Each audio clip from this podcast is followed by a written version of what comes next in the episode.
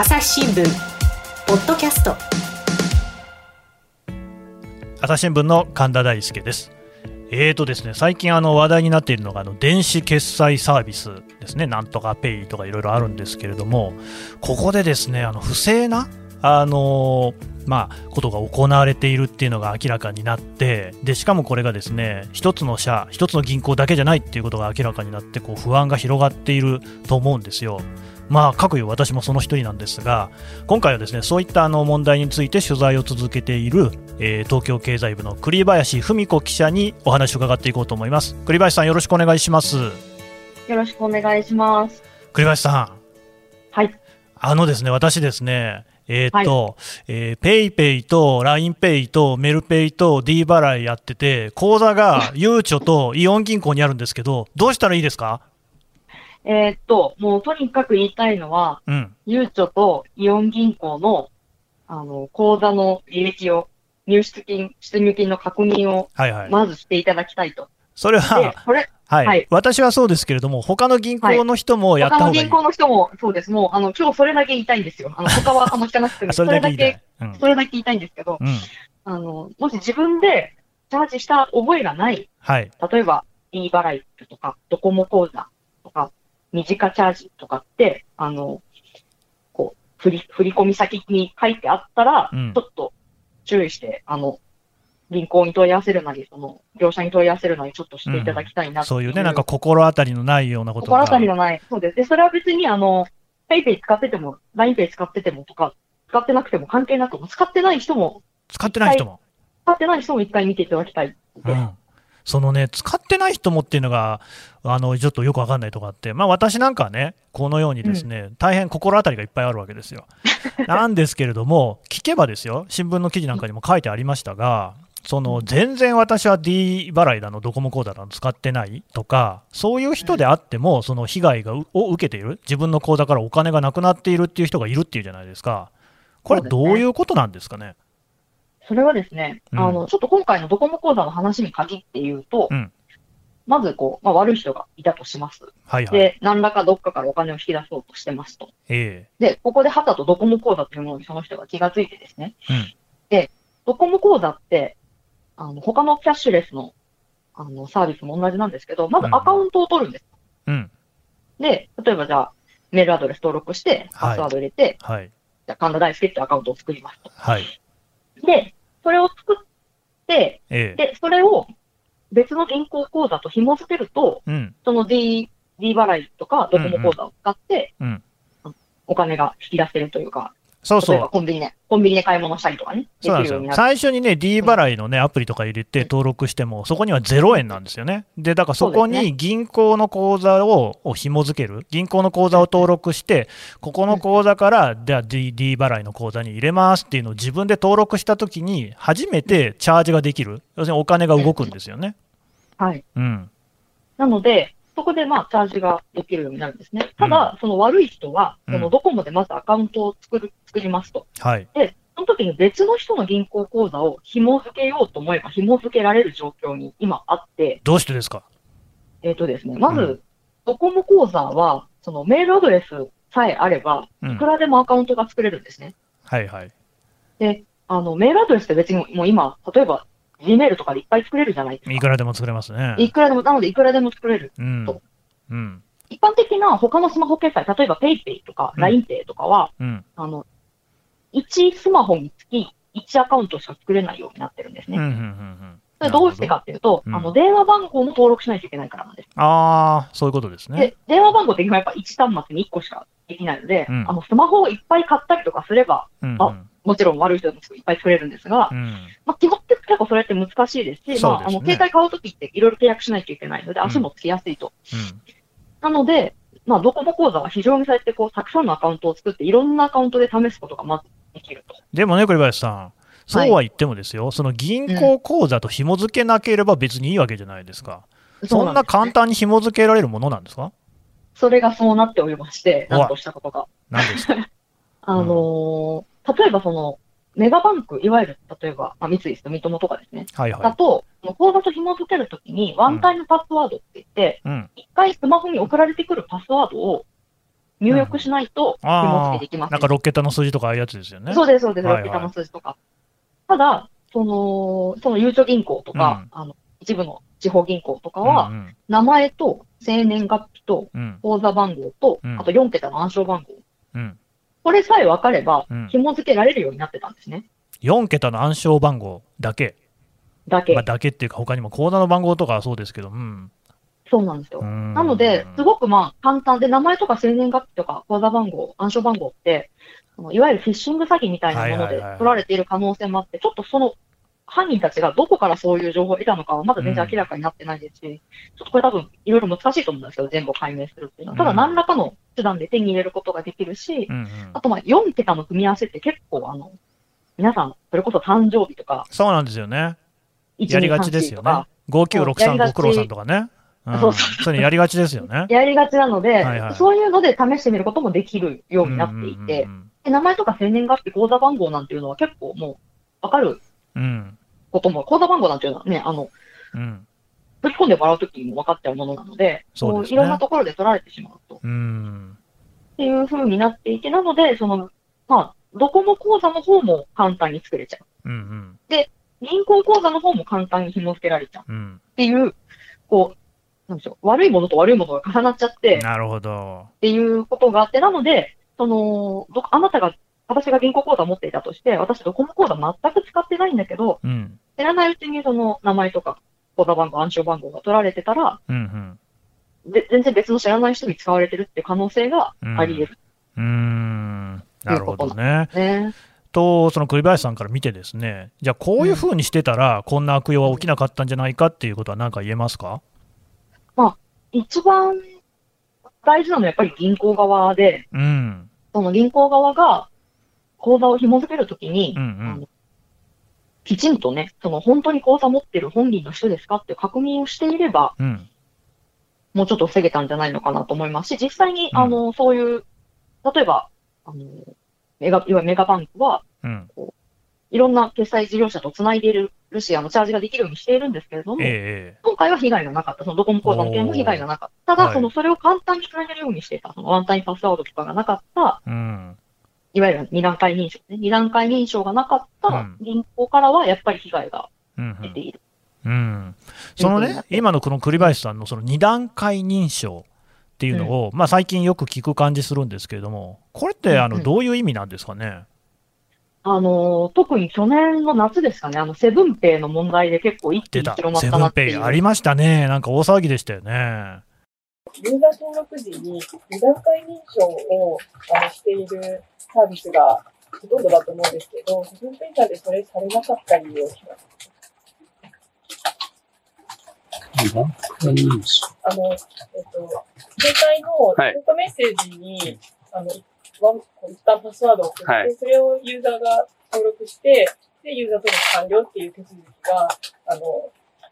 スマホ決済のサービスでは、おおむね入っているんですけど、セブンペイそれなかったと思うんですが、それはなぜ？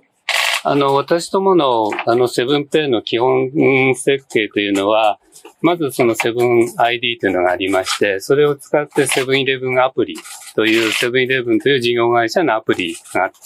で、そのセブンイレブンのアプリの一機能としてセブンペイというのが7月1日から、あの、入っておりますので、基本的に、あの、セブン ID、セブンイレブンアプリと、セブンペイトが連携した形で、あの、登録という形になっておりますので、まあそういった意味でその 2, 2段階云々っていうのと、ちょっと同じ土俵で比べられるのか、とちあの、違われかって、ちょっとすいません、私自身は、その辺は、あの、認識しておりません。まあ、会見であのセブンペイの社長が、うん、あの、に二段階認証やってたんですかって聞かれて、うん、二段階認証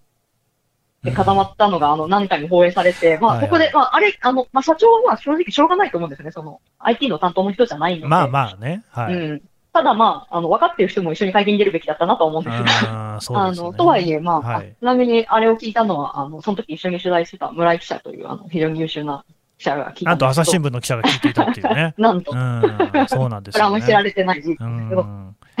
いや、まあ、そその別に、あの、会社のこといいんで、二段階認証について教えてもらえますか？はい。で、それ、二段階認証でなんで、なんで大事なのかっていうと、うん、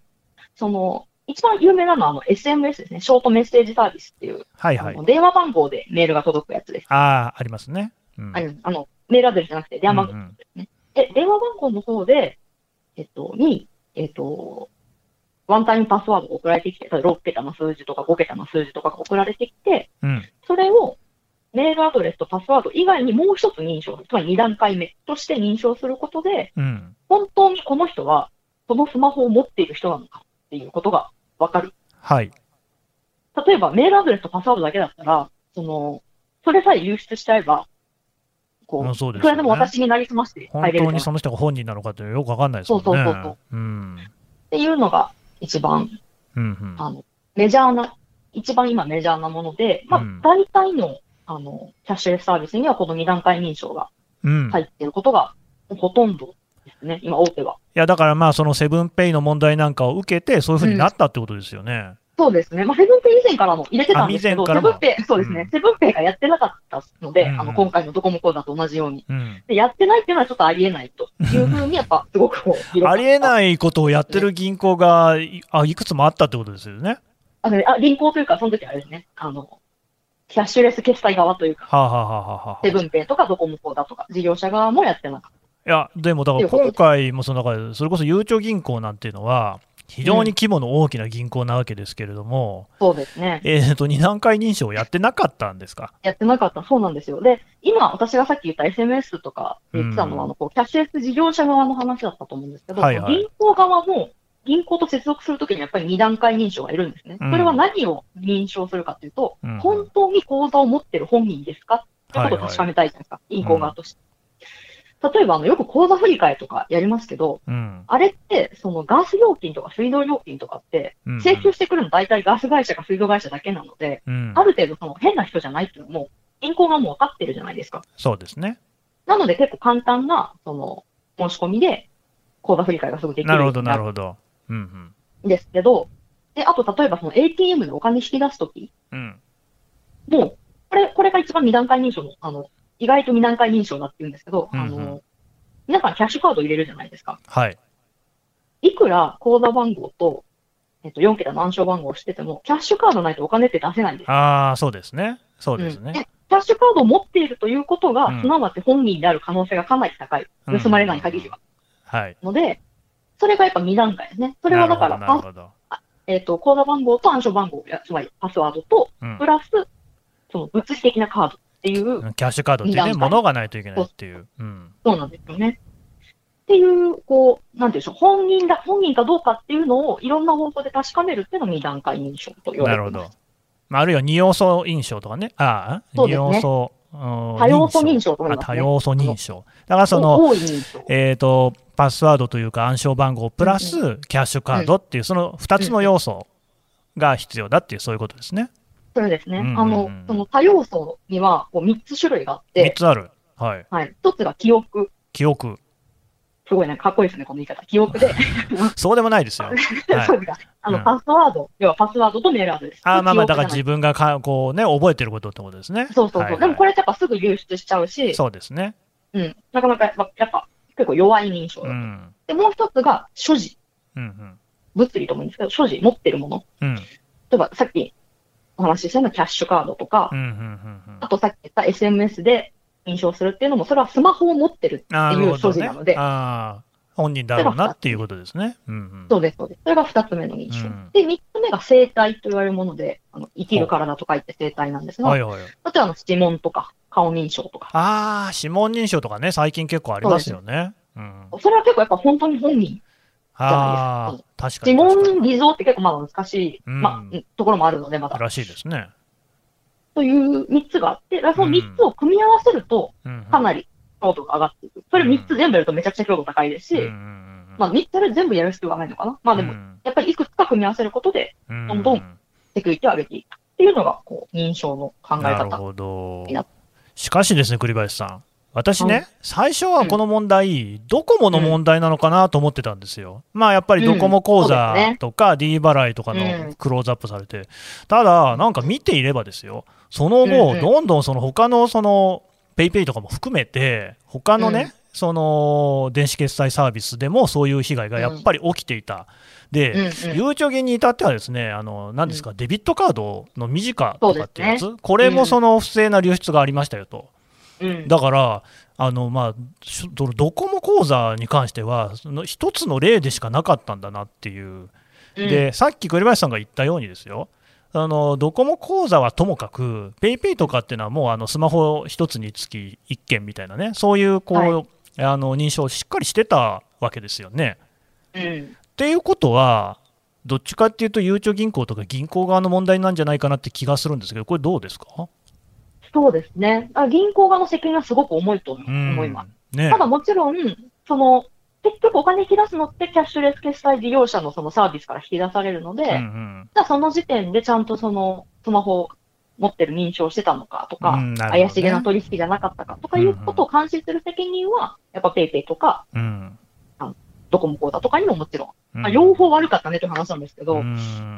あとね、もう一つね、はい、やっぱりこのゆうちょ銀行に口座を持つ人間として気になるのはですね、はい、他の銀行と比べてやっぱその公開、情報の公開がすげえ遅い。で、ね、これもあのね、朝日新聞の記事で読みましたけれども、はい、藤田記者なんかも書いてましたが、あのー前にさあの総務省だった高市さん、高市早苗さんが、はい、その、うん、退任をする1日前だったかな、の会見で、本来はその言うはずじゃなかったんだけれども、そのゆうちょ銀のね、問題に関してそれを言ったっていう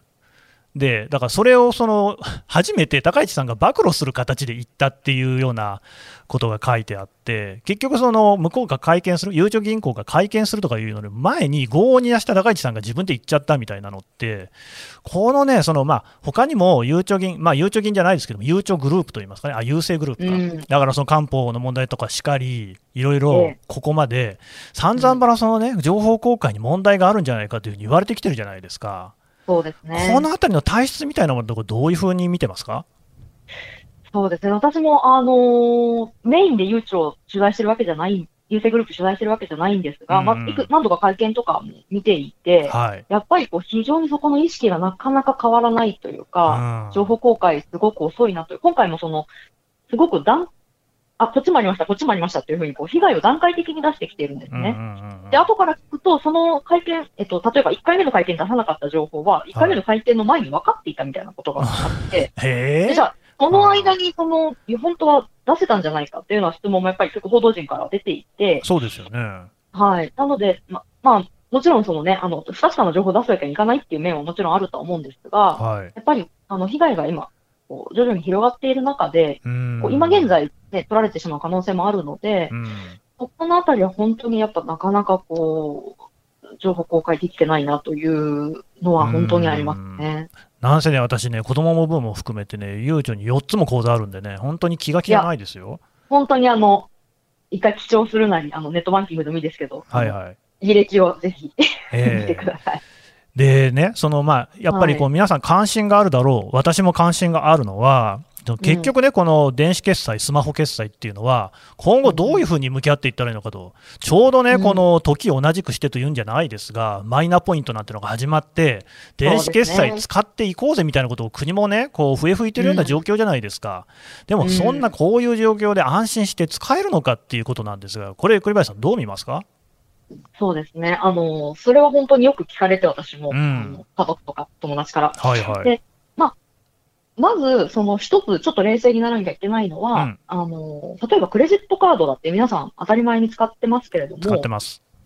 でも結構不正利用されるんですよ。されたことあります。ありますよね。私もあります。はい、で、あの、カード番号全部変えたりとか。うん、笑ってる場合じゃないんですけどね。ありますよね。そうなんですよ。え、なんかメキシコで取引しましたとか言われて。いやいやいや、そうなんですよ。僕もね、なんかね、ニューヨークのね、郊外にあるね、家具店でね、ソファーを買ってることになってるんですけどね、住んだことないよ、ニューヨークっていうね。うん。そうなんです、ね、はい。ただ、やっぱそれもあるけれども、はいはい。カード会社が保証してくれると。うん、で、一応、その、やばそうな取引があったらすぐ止めてくれるそうそう、電話来ることありましたね。そうですよね。うん、ありました。いう信頼感があって皆さん使ってると思うんですね。はい。なので、その、あ確かに今回の問題、すごくどちらにも非があったし、うん、やるべき対策をやってなかったというところはあるんですけど、うん、じゃあ全部キャッシュレスがめちゃくちゃ危ないかというと、うん、それはもう今までだってそうだったと。なるほどね。いうところは、あの、すごくこう、まあ、一応冷静に見なきゃいけないなと、一つ冷静にね、落ち着いて考えなきゃいけないと。で、その上でどうしたらいいですかね？やっぱその上でチェックしなきゃいけないのは、はい、その二段階認証って、まあ、あの、登録するときに分かるので、あ、うんうん、今 SMS が来たなとか、うんうんうん、あ、なんかあの、ワンタイムパスワード入れてくださいってのが出てきたなとか、うん、あの、ユーザーからするとすごくめんどくさいじゃめんどくさい。まあまあね。確かに。うん、で、もうそこでやめようってなることもあるかもしれないんですが、うん、そういうところはしっかりしているので、一応対策を。うんそれを、まあ、しっかりするところをぜひ使っていただきたいし、あまりに簡単に登録できるものは、ちょっとやめた方がいいかなとは思います。そうですね。いや、だからね、やっぱね、今時ね、暗証番号の4桁とね、あの生年月日でね、登録できるとか、やっぱおかしいですよね。おかしいですね。どう考えてもね。うん。あと、個人的に私がやってるのは、あの、メインの口座と、うん、その、キャッシュレスで紐付ける口座を分けていて。まあ、なるほどね。なんかあった時に、その、全部ごっそり持ってかれないように、例えば、数万円だけ入れとくとか、そういうふうに使うっていうのもありかなという、ねうん、確かに電子決済の方はね、そのコンビニなんかで使うのは便利だけれども、うん、何十万、何百万って入れとく必要はないかもしれないですもんね。そうですね。なんかそのメインとサブで分けるというのもありかもしれない。まあ、ただ、それ、今回のドコモ講座みたいな事案だと全然意味はないんですけど。まあ、確かにね、どの講座だってやられる可能性もあるんですよね。困ったもんだな。うん、わかりました。まあ、どうも。はい。ね。はい。あと、暗証番号は、あの、簡単に推測されないものっていうのは、まあ、鉄則ですね。なるほどね。はい。わかりました。どうもありがとうございました。はい、ありがとうございました。朝日新聞、ポッドキャスト。質問ドラえもん我が家の朝は質問から始まる。ガリレオ・ガリレイが観測した惑星は？どこだろう身の回りのことや広い世界のことまでいろんな質問が毎朝君のもとへ。土星だって。毎朝のワクワクが未来を開く。朝日新聞。はいというわけでですね電子決済の問題について栗林記者に聞いていきましたがこれですね、あのまあ、やっぱりね、僕はね、その銀行側の問題っていうのをちょっとね、気になっていて、でこれあの、確かに原因がよくわかんないんですよ。つまり、その悪いことをした人、犯人っていうのは、何らかの手段を使って、えー、暗証番号であるとか生年月日、口座の番号っていう情報を入手してるんですよね。入手してるんですが、ですがですね、これってあの実はそのハッカーみたいな人から見るとその入手する方法っていろいろあるんですよね。で、まあ私もちょっとインターネット見たところですと、えー、リバースブルートフォースとかですね、いうのがあって、要は、あの暗証番号の方を間違える、パスワードの方を間違えると3回とか8回でロックされちゃうってことはあるけれども、暗証番号の方の固定しておいて、例えば1111っていうやつで暗証番号も決めといて、で、ID の方を変える、メールアドレスとかね、それからあの口座番号の方を変えるとか、なんかそういうやり方っていうのもあると。で、こっちはなかなか機械の方の対応が追いついていない。で、しかもですよ、生年月日で、誕生日で、そういうね、暗証番号を作ってる人っていうのもいて、それだとますますですね、誕生日も推測しやすくなっちゃうから、やりやすい。だからですね、やっぱりそういうシステム使ってるのは、どう考えてもおかしい。あのこれからは2段階認証はもうもちろんなんですけれども、この銀行、この電子決済は信用できるのかっていうところをしっかり見極めて使っていく。まあ、なんつってもですね、銀行も電子決済も数たくさんあるんで、えー、問題のあるところは使わなくてもいいんじゃないかな、ユーザーが離れていくんじゃないかな、そんなふうに思っております。朝日新聞ポッドキャスト、朝日新聞の神田大輔がお送りしました。それではまたお会いしましょう。この番組へのご意見、ご感想をメールで募集しています。ポッドキャストアット朝日 .com podcast アットマーク朝日 .com までメールでお寄せください。